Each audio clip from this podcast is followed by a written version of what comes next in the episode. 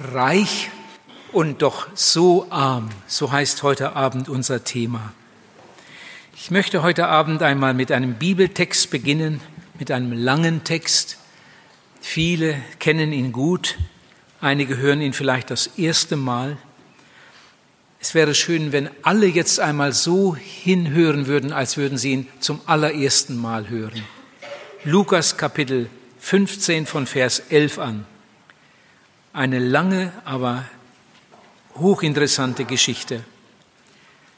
Und Jesus sagte, ein Mann hatte zwei Söhne, und der jüngere von ihnen sagte zum Vater, Gib mir, Vater, den Anteil am Besitz, der mir zufällt. Und er teilte sein Vermögen unter sie. Und nicht lange danach packte der jüngere Sohn alles zusammen und zog in ein fernes Land. Und dort brachte er sein Vermögen durch mit Prassen.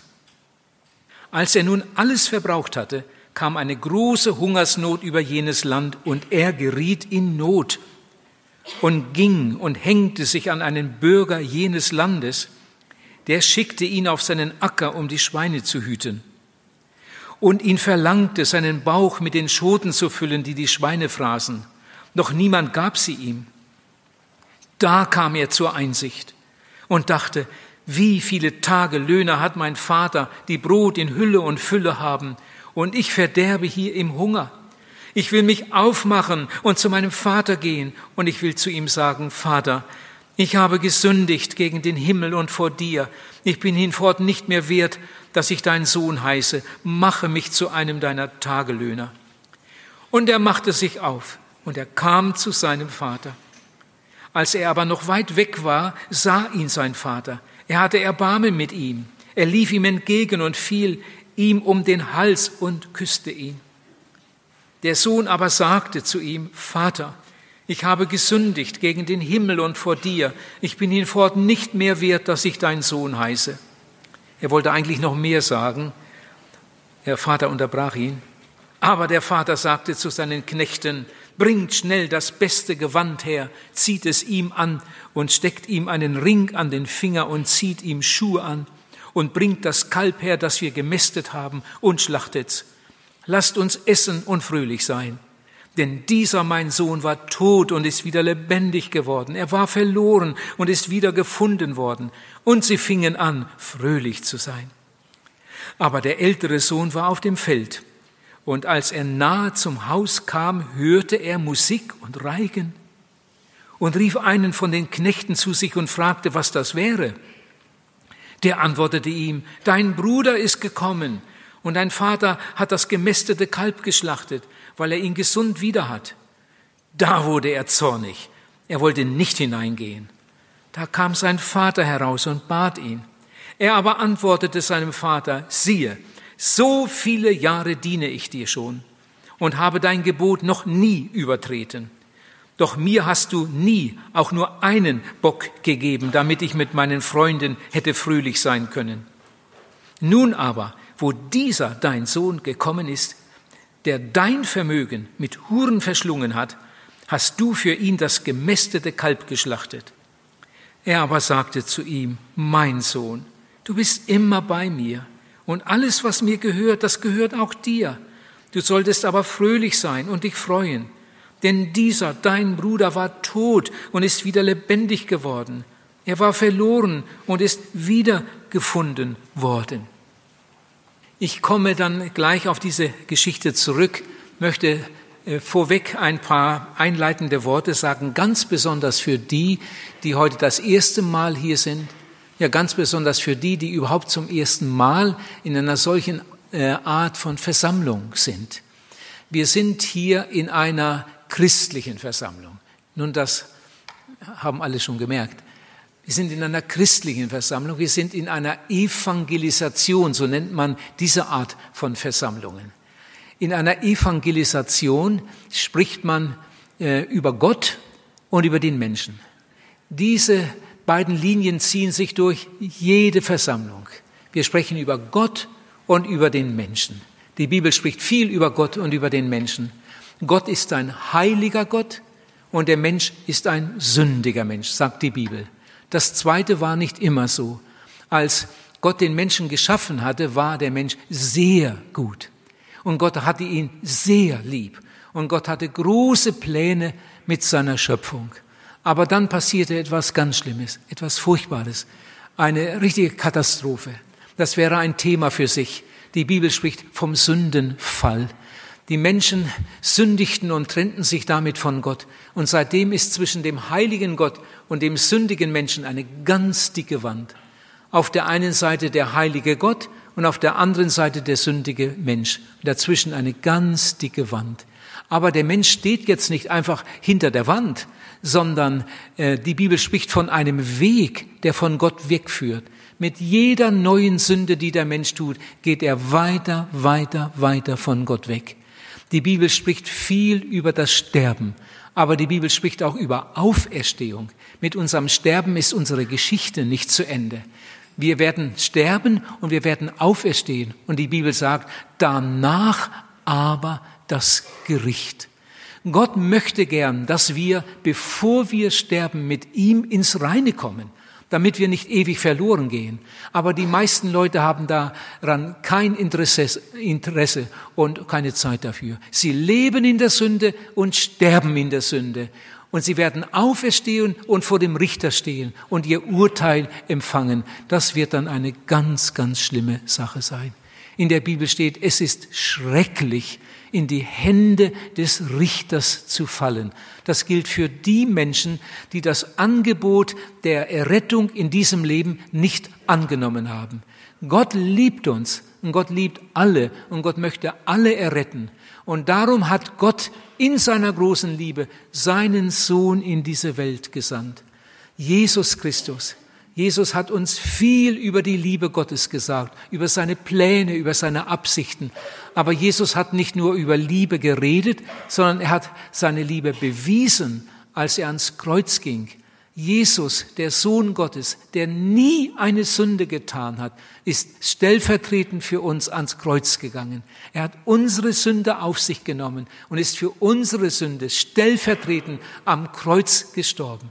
Die Bibel sagt, dass jeder, der mit seiner Sünde zu Jesus kommt, zu dem auferstandenen Sohn Gottes und ihn um Vergebung bittet, Vergebung empfängt.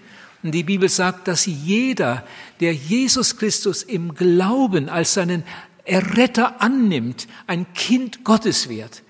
Und das ist nicht nur Gottes Absicht, das ist auch unsere Absicht in diesen Tagen, unser großer Wunsch, dass Leute das erleben und darum machen wir Evangelisation. Eigentlich müsste kein Mensch verloren gehen. Wir könnten alle gerettet werden. Aber in der Bibel steht, Jesus kam in sein Eigentum. Das heißt, Jesus kam in diese Welt, aber die meisten nahmen ihn nicht auf. Ich finde, das ist eine der traurigsten Bibelstellen überhaupt. Jesus kam zu den Menschen als Retter, aber die meisten nahmen ihn nicht auf. Jetzt zurück zu dieser Geschichte, die ich gerade gelesen habe. Die Geschichte vom, vom äh, verlorenen Sohn. Eigentlich müsste es heißen, die Geschichte von den verlorenen Söhnen. Ich denke, diese Geschichte ist eine der bekanntesten im Neuen Testament, aber viele Menschen wissen nicht, dass in dieser Geschichte eigentlich zwei verlorene Söhne sind. Der Ältere lief nicht von zu Hause weg. Er führte kein verschwenderisches Leben. Er verprasste nicht das Gut seines Vaters. Aber er war ebenso ein verlorener Sohn wie der Jüngere, wenn auch auf völlig verschiedene Weise. Er stellt die Menschen dar, die Gottes Wort hören, aber nicht ernst nehmen, die sein Angebot kennen, aber nicht zugreifen, die am gedeckten Tisch sitzen und verhungern, die an der Quelle leben und verdursten, die in einem christlichen Land leben und trotzdem verloren gehen. Christen ohne Christus. Der ältere Sohn war ein verlorener Sohn. Der ältere, genauso wie der jüngere. Der ältere lief nie davon, er ging nie in ein fernes Land, Aber gerade da, zu Hause, auf seinem Bauernhof, war er in einem fernen Land, denn sein Herz war ebenso weit von seinem Vater entfernt wie das Herz des jüngeren Bruders. Als der ältere Bruder eines Tages von der Feldarbeit heimkehrte, hörte er schon von weitem den Klang von Musik und Fröhlichkeit. Ein Knecht erzählt ihm, was geschehen ist. Dein verlorener Bruder ist wiedergekommen. Er ist nach Hause gekommen. Dein Vater hat ihn empfangen. Dein Vater hat ihm vergeben. Er hat ein Fest für ihn, für ihn veranstaltet. Die Nachbarn alle eingeladen. Und als der ältere Bruder das hörte, da wurde er ärgerlich. Er verstellte sein Gesicht, wurde sehr böse und wollte nicht hineingehen. Der Knecht sagt es dem Vater.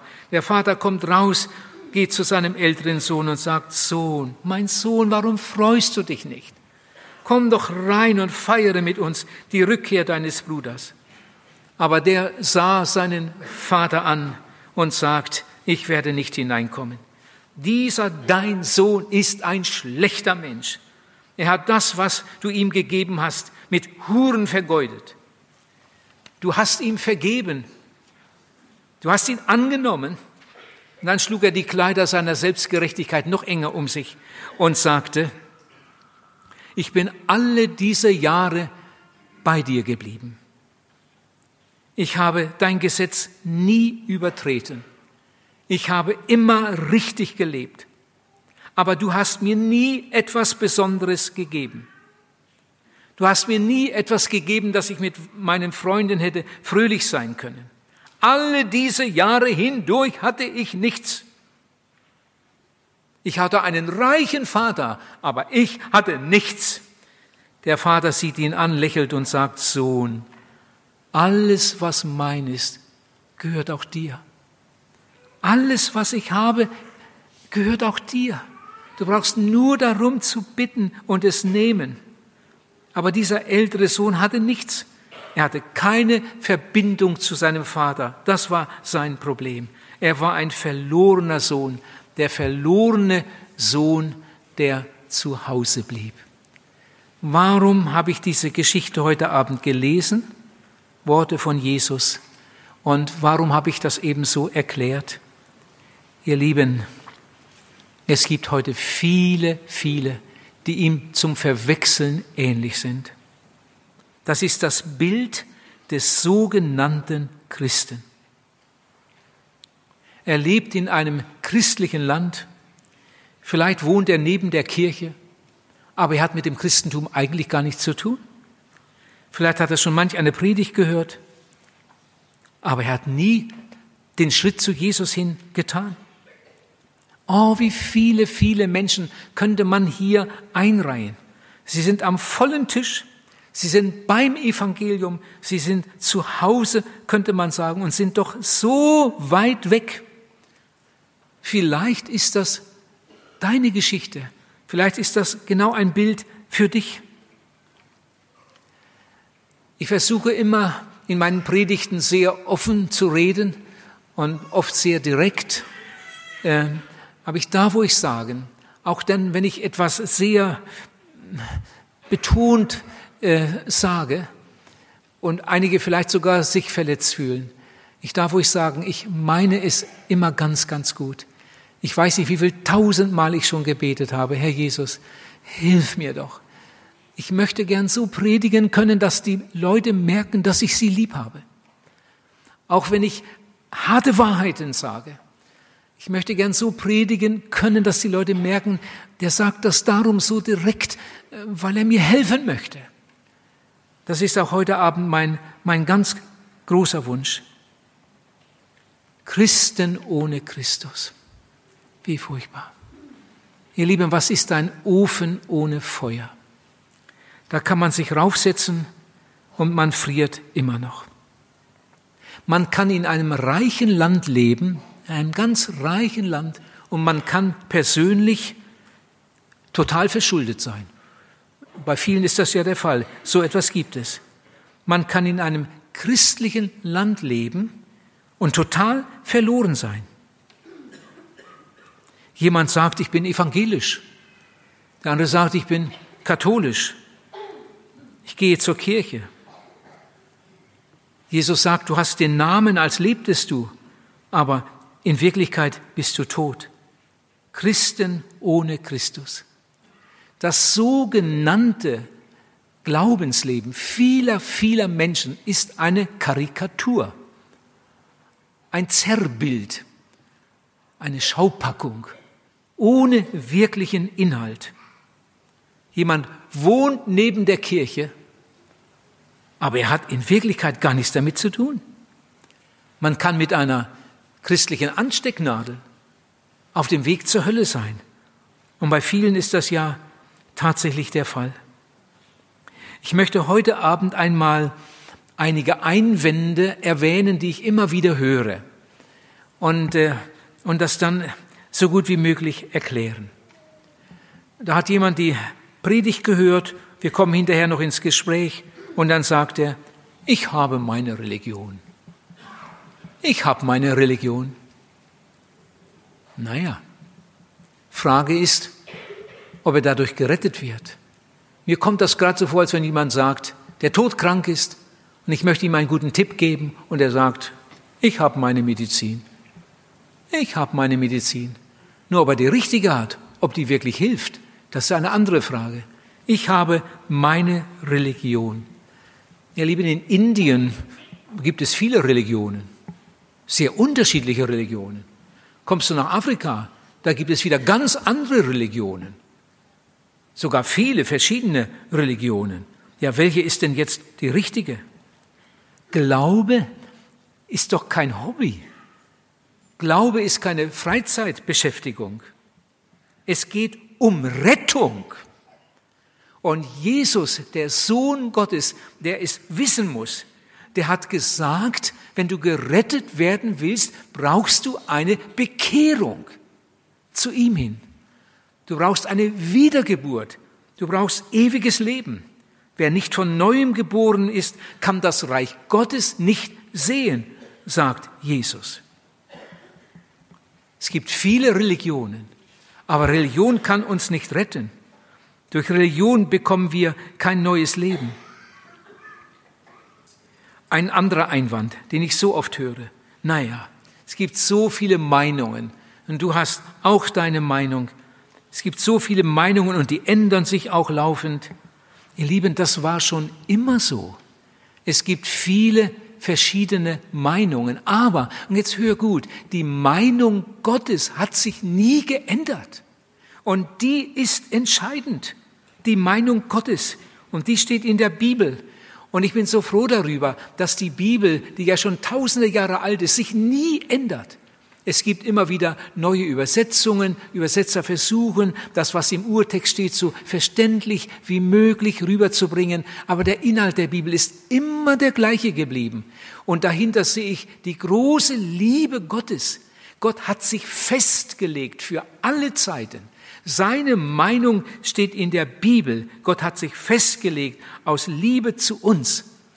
Maria sagte einmal zu seinen Jüngern, was er euch sagt, das tut. Sein Wort ist entscheidend. Der Apostel Paulus, ich glaube, er war der größte Missionar aller Zeiten. Der Apostel Paulus hat das Wort Gottes sehr, sehr ernst genommen und hat gesagt, wenn jemand etwas anderes predigt als das Wort Gottes, der sei verflucht. Das sind sehr harte Worte. Aber die Bibel sagt nicht nur, dass der unter dem Fluch steht, der das Wort Gottes verdreht und anders verkündigt, sondern auch der steht unter dem Fluch, der sich auf die falsche Lehre verlässt. Das reine Wort Gottes ist entscheidend für den, der gerettet werden möchte. Einen anderen Einwand. Jemand sagt, ich will keinen anderen Glauben annehmen. Mein Vater war schon so, mein Großvater war schon so. Wie oft ich das höre. Meine Familie war schon immer so. Er war ein paar Mal da und sagt, aber ich will doch jetzt keinen neuen Glauben annehmen. Jesus sagt, folge mir nach. Jesus hat nicht gesagt, folge deinem Vater nach oder folge deinem Großvater nach. Jesus sagt sogar, wer Vater und Mutter mehr liebt als mich, der ist mein nicht wert. Angenommen, du hättest einen Vater, den du sehr schätzt und der in mancher Hinsicht auch ein Vorbild für dich ist, und du sagst, ich möchte gern so leben wie mein Vater. Und stell dir mal vor, dieser Vater würde eines Tages Selbstmord begehen. Würdest du ihm das dann nachmachen? Dann würdest du doch merken, also an dieser Stelle hat mein Vater eine ganz verkehrte Entscheidung getroffen. Du würdest ihm doch das nicht nachmachen, obwohl du ihn so sehr schätzt. Ihr Lieben, so ist das auch auf dem Geistlichen. Wenn dein Vater meint, dass er ohne Bekehrung auskommt, dann kannst du ihm das nicht nachmachen. Jesus hat gesagt, wenn du dich nicht bekehrst, wirst du umkommen. Und wenn dein Vater das anders gesehen und anders gehandhabt hat, dann musst du an dieser Stelle nicht auf deinen Vater hören, sondern auf das, was Jesus gesagt hat. Also wenn ich auf meine Eltern gehört hätte in dieser geistlichen Beziehung, dann wäre ich ewig verloren gegangen. Ich habe mich mit 20 Jahren für Jesus entschieden. Eine richtige, radikale Lebenswende war das damals. Ich habe mein altes Leben ihm gebracht im Gebet, um Vergebung gebeten.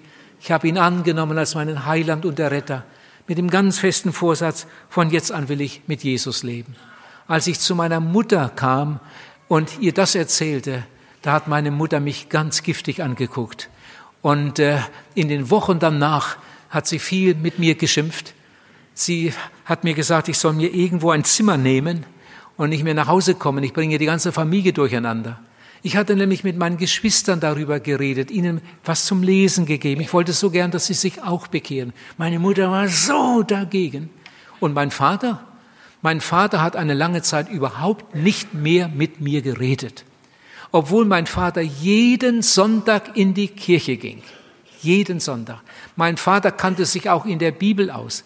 Mein Vater war Kirchenvorsteher und sogar ein Freund vom Pfarrer, die verstanden sich gut.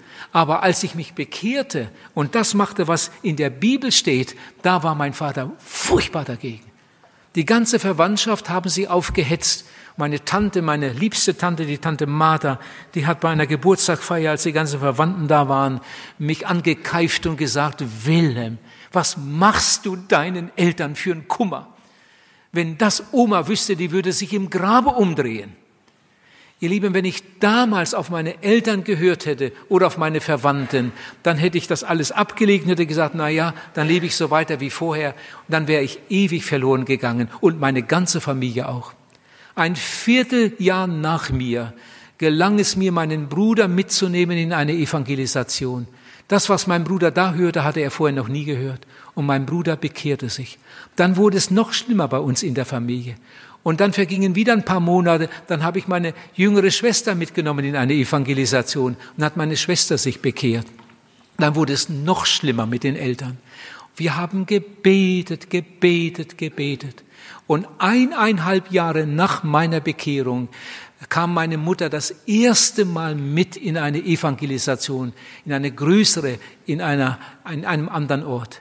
Als meine Mutter da hinten sah, saß und der Chor sang und dann die Predigt kam, hatte auch jemand ein Zeugnis gesagt, saß meine Mutter da ganz hinten und die Tränen liefen nur immer so herunter, weil sie merkte, ich habe meinen Kindern Unrecht getan.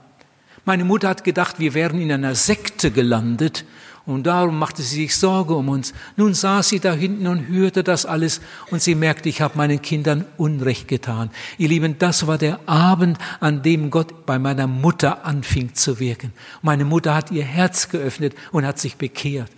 Inzwischen sind meine Eltern schon lange in der Ewigkeit.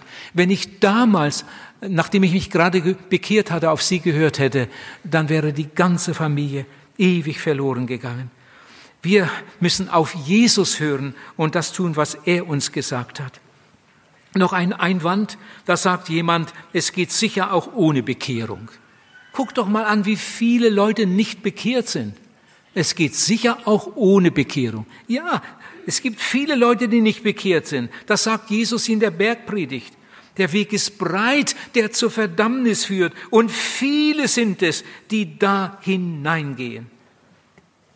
Auf dem breiten Weg sind die allermeisten Menschen, aber diese Menschen gehen ins Verderben, sagt die Bibel. Jetzt sagt jemand, du, aber ich wusste das gar nicht. Gott kann mich doch nicht verurteilen, ich habe das überhaupt nicht gewusst. Ich habe gar nicht gewusst, dass man, dass man sich bekehren muss. Aber warum hast du das nicht gewusst?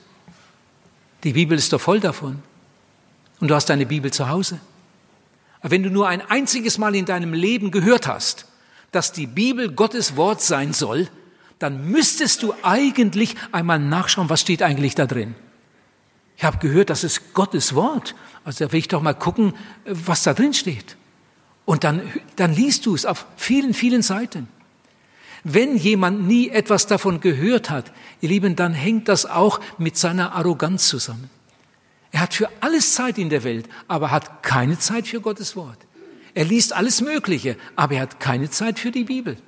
Er glaubt auch alles Mögliche, aber das, was Jesus gesagt hat, was Gott sagt, das ist für ihn nicht so wichtig. Ich habe das gar nicht gewusst. Jesus hat einmal mit einem Mann geredet, der, der eigentlich viel wusste, aber hier war, war große Unklarheit. Und da hat Jesus zu dem Mann gesagt, du bist sogar ein Lehrer in Israel und weißt das nicht? Wie liest du denn Gottes Wort? Du bist ein Lehrer in Israel und weißt das nicht? Wir leben in einem christlichen Land. Wir haben die Bibel im Haus. Wir sind sozusagen zu Hause, wie dieser ältere Sohn. Aber wir haben keinen Umgang mit dem Vater. Wir haben kein Gespräch mit dem Vater. Wir haben keine Verbindung mit dem Vater. Ich habe das nicht gewusst, wenn jemand im Gericht vor, vor dem Richter steht am jüngsten Tag und dann sagt, Herr, ich habe das gar nicht gewusst dann wird Gott ihm sagen, du hast nicht gewollt. Von wegen, du hast nicht gewusst. Du hast das nicht gewollt. Du wolltest das gar nicht wissen. Du hast dich gar nicht dafür interessiert. Du hast, dich gar kein, hast dir gar keine Mühe gemacht, Gottes Willen zu erkennen.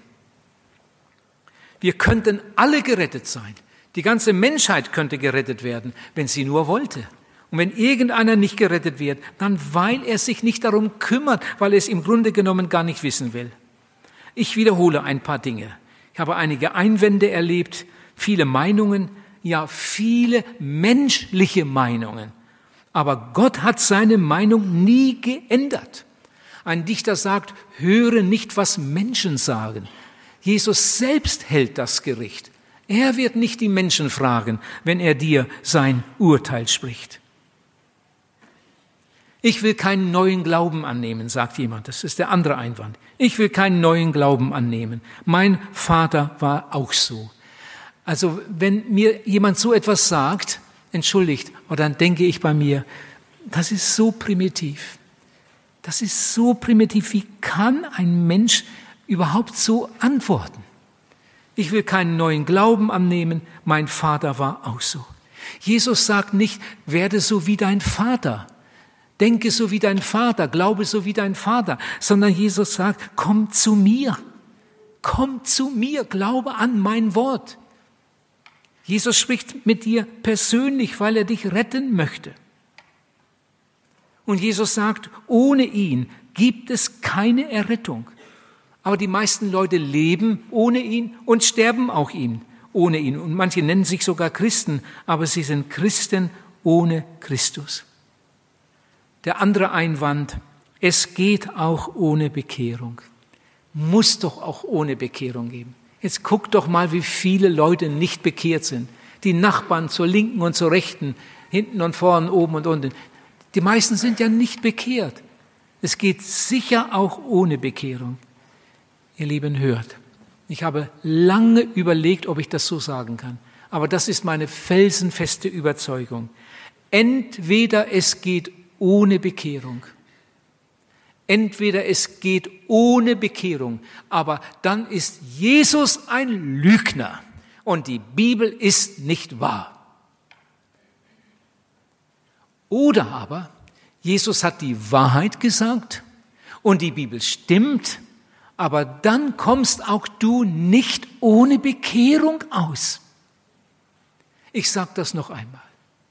Entweder es geht ohne Bekehrung, aber dann ist Jesus ein Lügner und die Bibel ist nicht wahr. Oder aber Jesus hat die Wahrheit gesagt und die Bibel stimmt, aber dann brauchst auch du eine Bekehrung. Was ist das eigentlich? Du musst in deinem Leben einmal an den Punkt kommen, wo du erkennst, ich bin ein Sünder. Ich bin ein verlorener Sünder.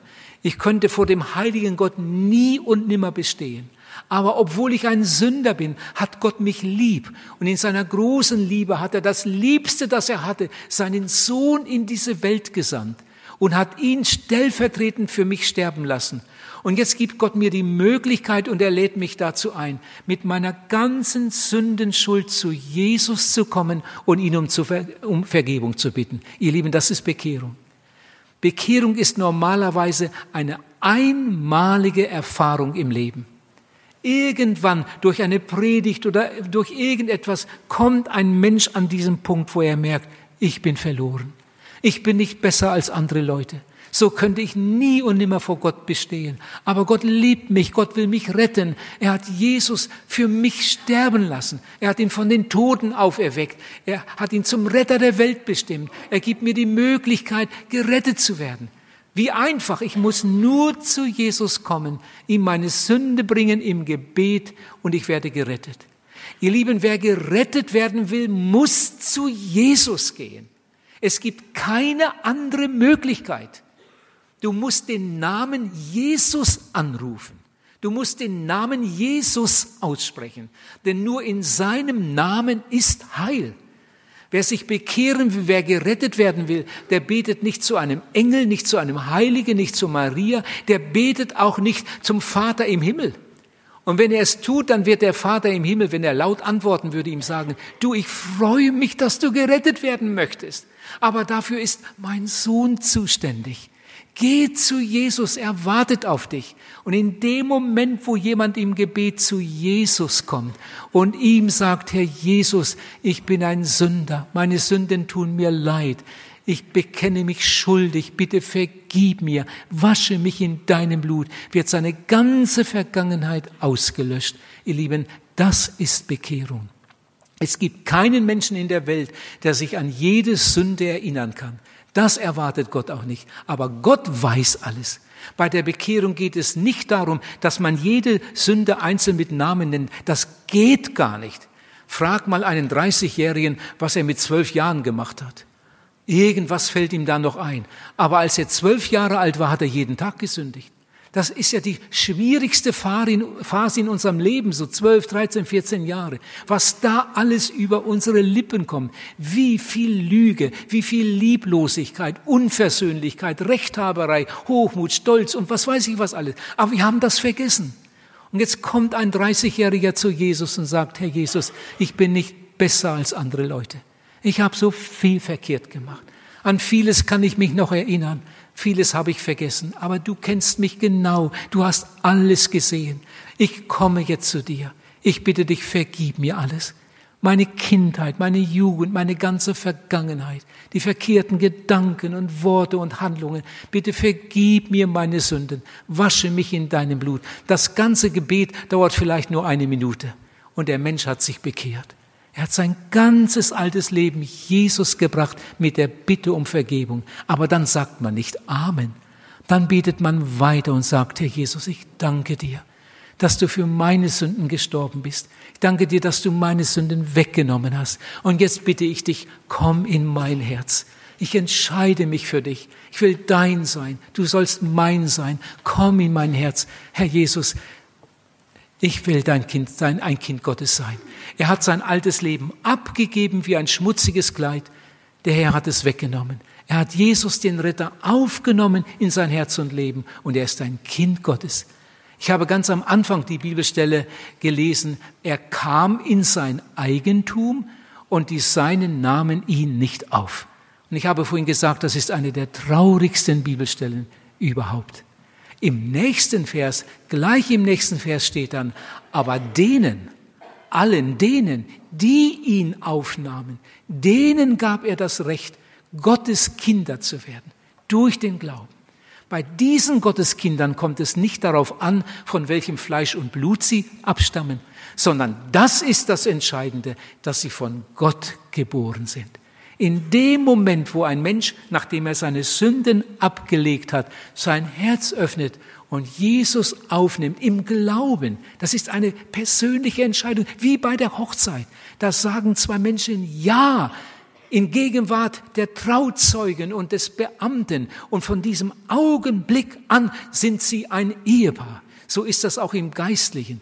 Du sagst Ja zu Jesus, dem Bräutigam des Himmels, nachdem du deine Sünden abgeladen, dein schmutziges Kleid ausgezogen hast, nachdem du dich bekehrt hast, um es mit der Bibel zu sagen, öffnest du ihm dein Herz und nimmst ihn auf.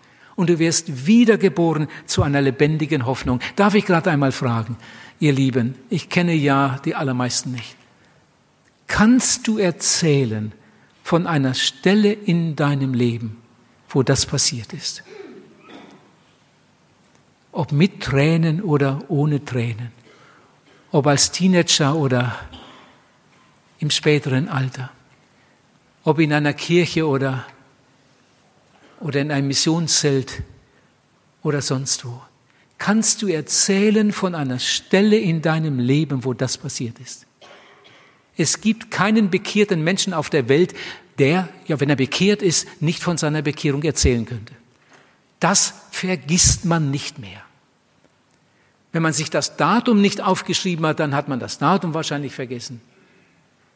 Man weiß nicht mehr, über was der Prediger damals gepredigt hat. Vieles weiß man nicht mehr. Aber wenn man sich bekehrt hat, das weiß man immer. Man kann noch genau sagen, ob man sich im Sitzen bekehrt hat oder auf Knien ob jemand dabei war, der geholfen hat, der mitgebetet hat, der das erklärt hat. Er weiß nicht mehr den Namen des Evangelisten und weiß nicht mehr das Thema. Aber das, was da passiert ist, das wird er nie mehr vergessen. Und ich frage jetzt nochmal, sag, kannst du erzählen von einer Stelle in deinem Leben, wo das passiert ist? Viele haben es ja so erlebt, die haben eine Predigt gehört. Vielleicht sind sie dann erstmal nach Hause gegangen dann haben sie die zweite Predigt gehört. Die hat sie vielleicht ziemlich aufgewühlt. Vielleicht sind sie nach Hause gegangen und hatten eine unruhige Nacht. Und manch einer ist dann ein drittes Mal gegangen. Und dann wollte er sich bekehren und er hatte nicht den Mut. Er wollte eigentlich, aber er hatte nicht den Mut, in die Seelsorge zu gehen. Dann ist er wieder nach Hause gegangen, sehr unruhig. Dann kam der vierte Abend. Ich erlebe doch das am laufenden Band, dass mir Leute sagen, ich war heute das dritte Mal hier. Manche kommen auch gleich nach der ersten Predigt, haben wir ja hier auch schon erlebt, zweimal. Aber bei einigen dauert das dann auch ein bisschen länger und sie können sich daran erinnern, damals, ja, so und so war das. Und dann bin ich gegangen. Dann haben wir da zusammengesessen. Dann hat der Seelsorger das noch etwas erklärt. Und dann hat er mich gefragt, wollen Sie das? Ja. Meinen Sie das ehrlich? Ja. Und dann haben wir zusammen gebetet. Ich weiß noch ganz genau, wie ich mein altes Leben Jesus gebracht habe. Immer wieder höre ich das dann auch von anderen, die sich woanders bekehrt haben. Wenn ich frage, sag mal, wie war denn das bei dir? Wie war denn das bei dir? Ein, wenn ein Mensch verheiratet ist und ich frage ihn, sag mal, bist du verheiratet? Ganz sicher. Ja, äh, war das nicht dein Bruder? Du warst das. Ähm, hast du dich im Sommer, hast, hast du im Sommer geheiratet oder im Winter? Im Sommer. Du, und woher weißt du das so genau? Warst du selber dabei? Das ist es. Das ist es. Ihr Lieben, ich könnte mir den Mund fusselig reden, wenn ich ihn unsicher machen wollte. Es würde mir nicht gelingen. Es würde mir nicht gelingen. Er weiß sogar noch, ob an dem Tag die Sonne schien oder ob es geregnet hat.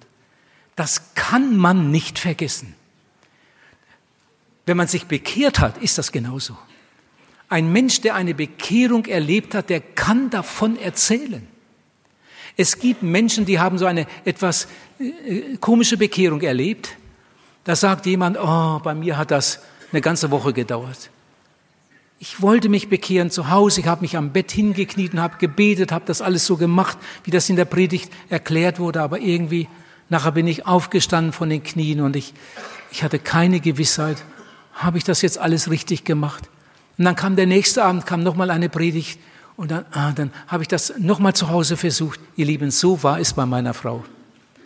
Die wollte sich ein paar Mal zu Hause bekehren und irgendwie hat das einfach nicht geklappt. Sie kam nicht zur Gewissheit. Manch einer bekehrt sich ganz allein zu Hause und kommt zur Heilsgewissheit. Das ist zwar die Ausnahme, die allermeisten Menschen auf der ganzen Welt, die sich bekehrt haben, haben es in Gegenwart eines anderen gemacht.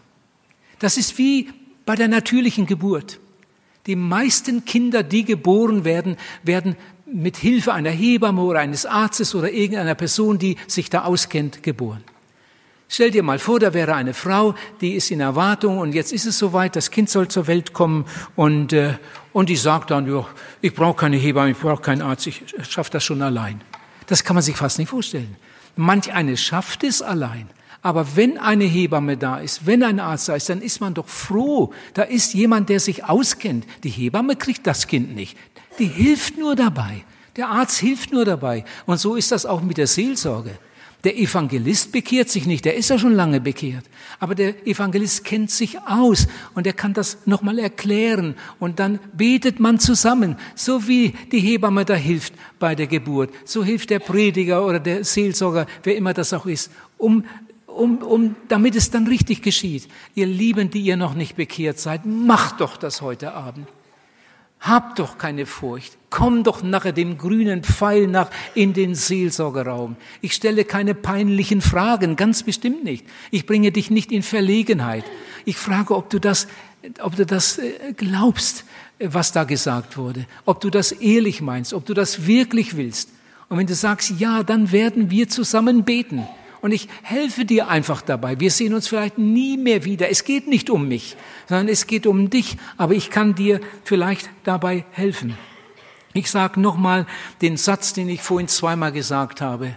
Entweder es geht ohne Bekehrung, aber dann wäre Jesus ein Lügner und die Bibel nicht wahr. Oder aber es geht nicht ohne Bekehrung. Die Bibel ist wahr. Jesus hat recht dann musst du auch diesen Schritt tun. Die Geschichte des ältesten Sohnes ist die Geschichte von Millionen. Ganz nahe dran und doch so weit weg.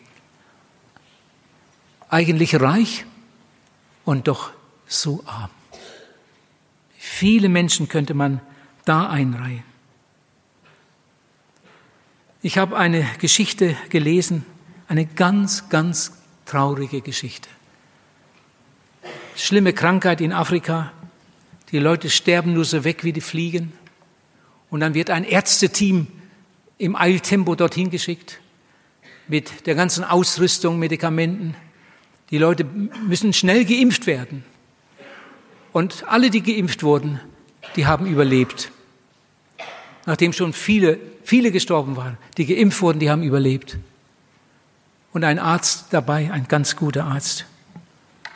Der war nicht geimpft. Der kam gar nicht dazu. War so viel zu tun. Und dann bekommt der Arzt diese scheußliche Krankheit. Und er ist nicht mehr zu retten und stirbt. Er hat, wer weiß, wie vielen Leuten das Leben gerettet. Und er selbst stirbt an der Krankheit. Warum? Weil er nicht geimpft war. Lieben, das ist genauso wie im Geistlichen. Da kann jemand sogar predigen. Da kann jemand sogar Pastor sein und auf der Kanzel stehen und über Gott reden. Und trotzdem geht er ewig verloren, weil er das, um was es eigentlich geht, nie getan hat. Wie viele Menschen gibt es, die im sogenannten geistlichen Dienst stehen, die nicht bekehrt sind, die nicht wiedergeboren sind, die die Bibel nicht ernst nehmen? Das ist eine ganz, ganz traurige Angelegenheit. In der Bibel lesen wir von Noah, der eine Arche baute die hat er natürlich nicht allein gebaut. Da waren sicher viele, die ihm geholfen haben. Und ich denke, sie bekamen auch einen rechten Lohn. Und sie haben Jahrhundert Jahre daran gebaut. Und als dann dieses Riesenschiff fertig war und das Gericht über die Erde kam, waren die, die das Schiff gebaut haben, nicht drin. Die waren nicht drin, weil sie das nicht geglaubt haben. Sie haben gut verdient und haben Noah geholfen, aber sie sind nicht eingestiegen. Sowas kann es geben. Man baut das Rettungsschiff und geht nachher in den Wellen unter. Wenn ich an Judas denke, Judas Iskariot, der Jünger Jesu. Jesus hatte zwölf Jünger. Und diese zwölf Jünger hatte er geschult und hat sie dann ausgesandt zum Predigen. Alle zwölf Jünger haben gepredigt. Er hat sie in die Dörfer geschickt, wo er anschließend selbst hinkommen wollte. Die haben Vorarbeit gemacht und haben da das Evangelium verkündigt und den Menschen wohlgetan. Und Judas Iskariot, der hat auch gepredigt. Er selbst hat nie ganze Sache gemacht. Er hat später sogar seinen Meister für lächerliche 30 Silberlinge verkauft. Und dann irgendwann äh, ist er durchgedreht und hat sich aufgehängt. Man muss sich das einmal vorstellen. Der ist drei Jahre in der Bibelschule, in der besten Bibelschule, die es je gegeben hat. Er war bei Jesus und er hat sogar mitgeholfen beim Evangelisieren, aber er hat selbst nie ganze Sache gemacht. Und so ist er dann umgekommen. Furchtbar. Und so gibt es auch heute Leute, die arbeiten mit in der Kirche, die helfen mit in der Kinderarbeit oder da oder da. Wie manch einen Orgelspieler gibt es, der jeden Sonntag in der Kirche sitzt und diese wunderbaren Choräle und so weiter begleitet, aber er hat selbst nie eine Bekehrung erlebt. Ihr Lieben, Gott ist doch kein Hampelmann. Gott sagt uns doch nicht alle diese wichtigen Wahrheiten, aber es ist ihm egal, ob wir das annehmen oder nicht. Nein, das steht in der Bibel, weil Gott möchte, dass wir gerettet werden. Und darum zeigt er uns den Weg, wie man gerettet werden kann. Ich sag's noch einmal. Was ist Bekehrung? Der Mensch bringt seine Sünde zu Jesus und er nimmt sie weg. Und wie kommt man zur Wiedergeburt? Der Mensch nimmt, nachdem er seine Sünde abgegeben hat, Jesus Christus im Glauben auf in sein Leben und er bekommt neues Leben. Er wird wiedergeboren. Sein Name wird eingeschrieben ins Lebensbuch des Lammes.